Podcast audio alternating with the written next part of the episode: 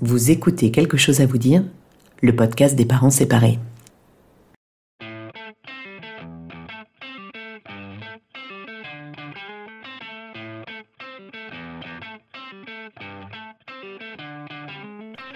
Comment dire à ses enfants qu'on se sépare?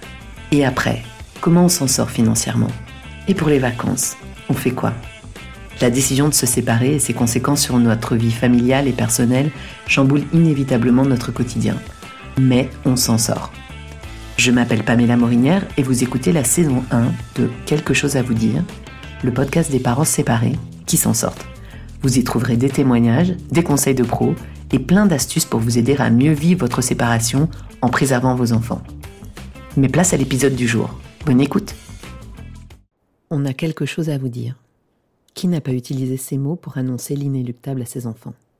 On a souvent tendance à banaliser une séparation. Après tout, en France comme en Belgique, près d'un mariage sur deux se termine par un divorce.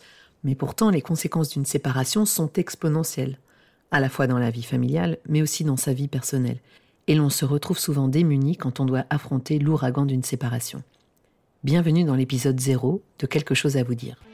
Cet épisode sert avant tout à vous présenter le podcast et vous expliquer le cheminement qui m'a conduite à le lancer.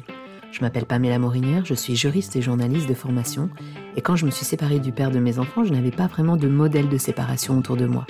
J'avais besoin d'entendre des témoignages de parents séparés, des recettes pour mieux vivre ma propre réalité, et surtout, j'avais besoin d'espoir.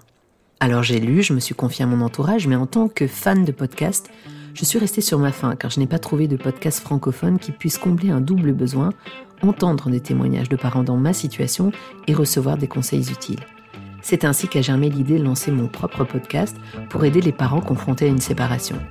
Un podcast qui proposerait notamment des témoignages d'autres parents qui ont réussi à improviser cette nouvelle vie de parents solo, qui ont trouvé une autre voie ou qui se sont tout simplement rencontrés eux-mêmes.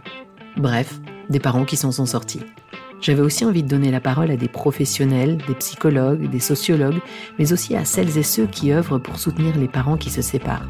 J'espère qu'il vous apportera le réconfort, la convivialité et le soutien dont vous avez besoin.